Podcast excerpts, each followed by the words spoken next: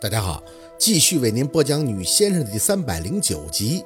压住，老廖，你看你，这不是我工作吗？现在是我看到了，我的几个同事也看到了，可是上边没看着啊。现在咱们封村那都是县政府小范围下达的命令，要是到到市里了呢，省里了呢，这必须留点证据呀，不然犯了几天的责任谁扛？我是扛不了。宝四一看这孙警官急了，想了想，还是道出了心里的疑惑。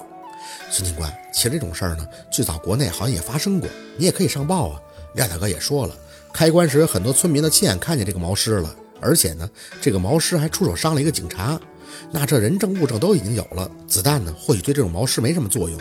可我听说不是有一种枪威力特别猛，一打就能让对方给炸开的什么呢？四姐，你说那是火箭筒吧？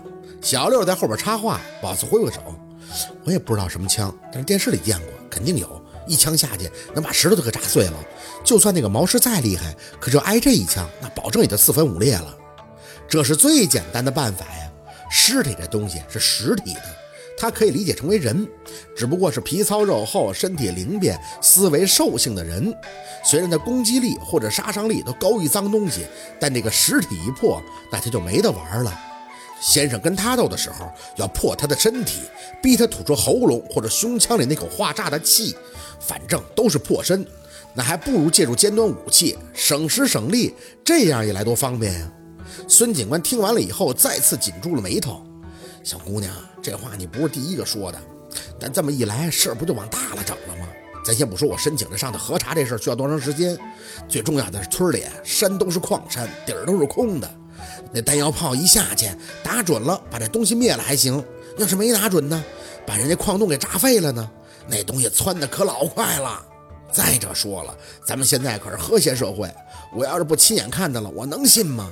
这要是弄利索了，传出去就传出去了；这要是没利索，再死几个人，那不得人心惶惶啊！真到了那一步，谁收场啊？听了半天，宝四终于明白了。总而言之，就俩字儿：大事化小，小事就算是没化得了，也得给人家压住。这就齐活了。孙警官又叨叨了一通钱呀什么的，那都不是问题了。宝四也不是奔这来的，一是跟廖大师有这层关系，主要是这活儿让人兴奋呀。聊得差不多了，廖大师又招呼宝四喊酒上了车。孙警官开车带路，小六开着他们的车在后边跟着。坐进车里以后，廖大师还在就这事跟宝四聊着。丫头，其实问题就出在这个山了。按理说这个村啊，其实真不错，有矿还能差钱吗？谁穷，这个村都不带穷的。宝四点头表示赞同。一进村就发现这家家户户那都是大房子，高门大院的小别墅。只不过现在可能是被那毛师给闹腾的，有一户算一户，都是大门紧闭，安安静静，连狗都不叫。在之前吧，这村里也出过类似的事情。以前就出过毛尸，哪儿啊？廖大哥耐着性子看着宝四，以前也有过炸山炸出过东西的时候，正好赶上第二天下雨，村里好多人都捡过宝贝，什么金钗子呀、铜钱呀，这都是文物啊。人家捡完了以后，就去文物局上交鉴定，评完级以后就属于特殊贡献了，国家呢会有奖励，所以老百姓一看见这好事儿就愿意凑热闹，不然这毛尸还不能让这么些人看着呢。挺多人看到吗？嗯，差不多半个村子的人吧。廖大哥嘴里叹了口气：“嘿，我给人开棺的不是头一回了，谁能想到里边躺这么个东西？真他妈尿性！那现在确定不了他藏在哪儿了。”廖大师拧了拧他的粗眉毛：“要不说这个问题就在这山上呢。这矿山里边到处都是洞，正好适合他藏。先且别说能不能确定在哪个洞里边，那里边乌漆麻黑的，你说谁敢贸然进来逮他呀？必须得给他引出来，然后再想办法去灭，真麻烦。”宝四没应声，想着这事儿的确是麻烦，没着急让孙警官带着他们去安顿住所，而是先去那个被炸开的老坟地。孙警官一听还有几分紧张，说要不要叫上几个同事一起上去？廖大师倒是摆了下手，还算得上气定神闲。白天应该没事儿，成气候怎么也得过个十五。我算了，下个月八号才是十五，得接日月之气呀。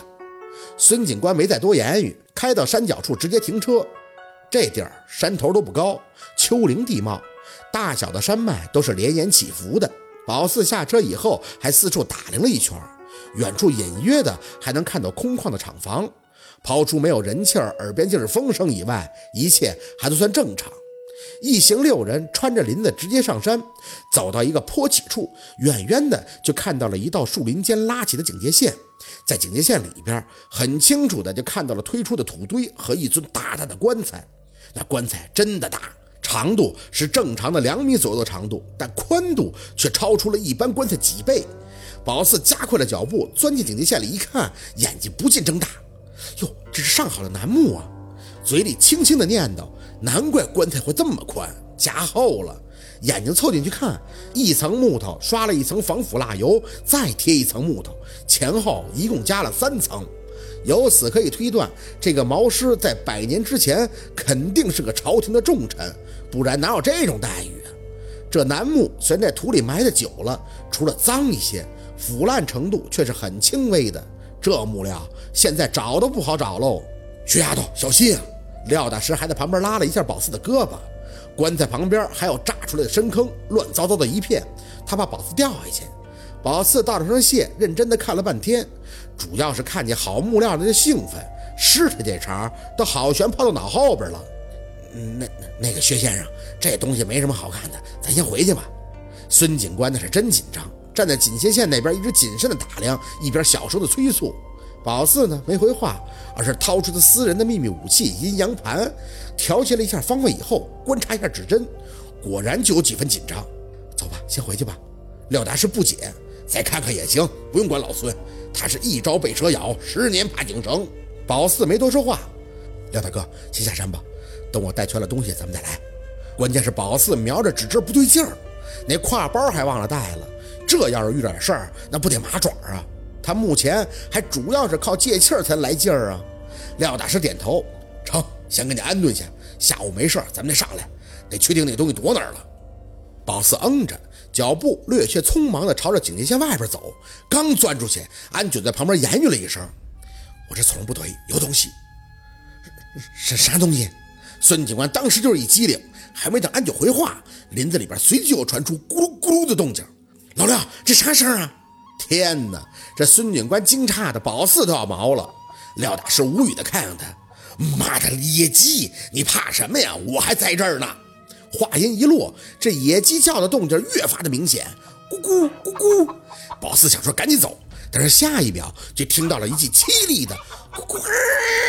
孙警官瞪大眼：“这这这野鸡，这野鸡咋叫的像是被人放血了呢？”廖大师脸也白了一下。这这可能是发情期呢，下下山吧，走走走走。他们几个一点都没含糊，脚步匆忙的穿过林子，没走几步，血腥味顿时刺鼻，树枝嘎吱摇晃的声音随即入耳，本能般的循着声音去看，脑门子当时就麻了。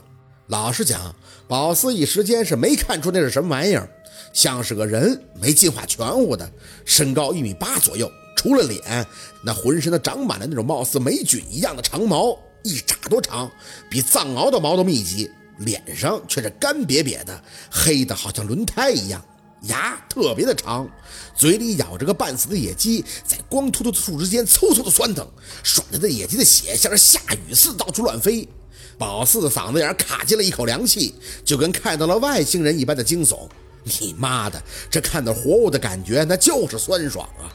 唯一万幸的是，那东西没奔着他们来，而是在树杈间越来越去了几下，便从他们的视线里消失了。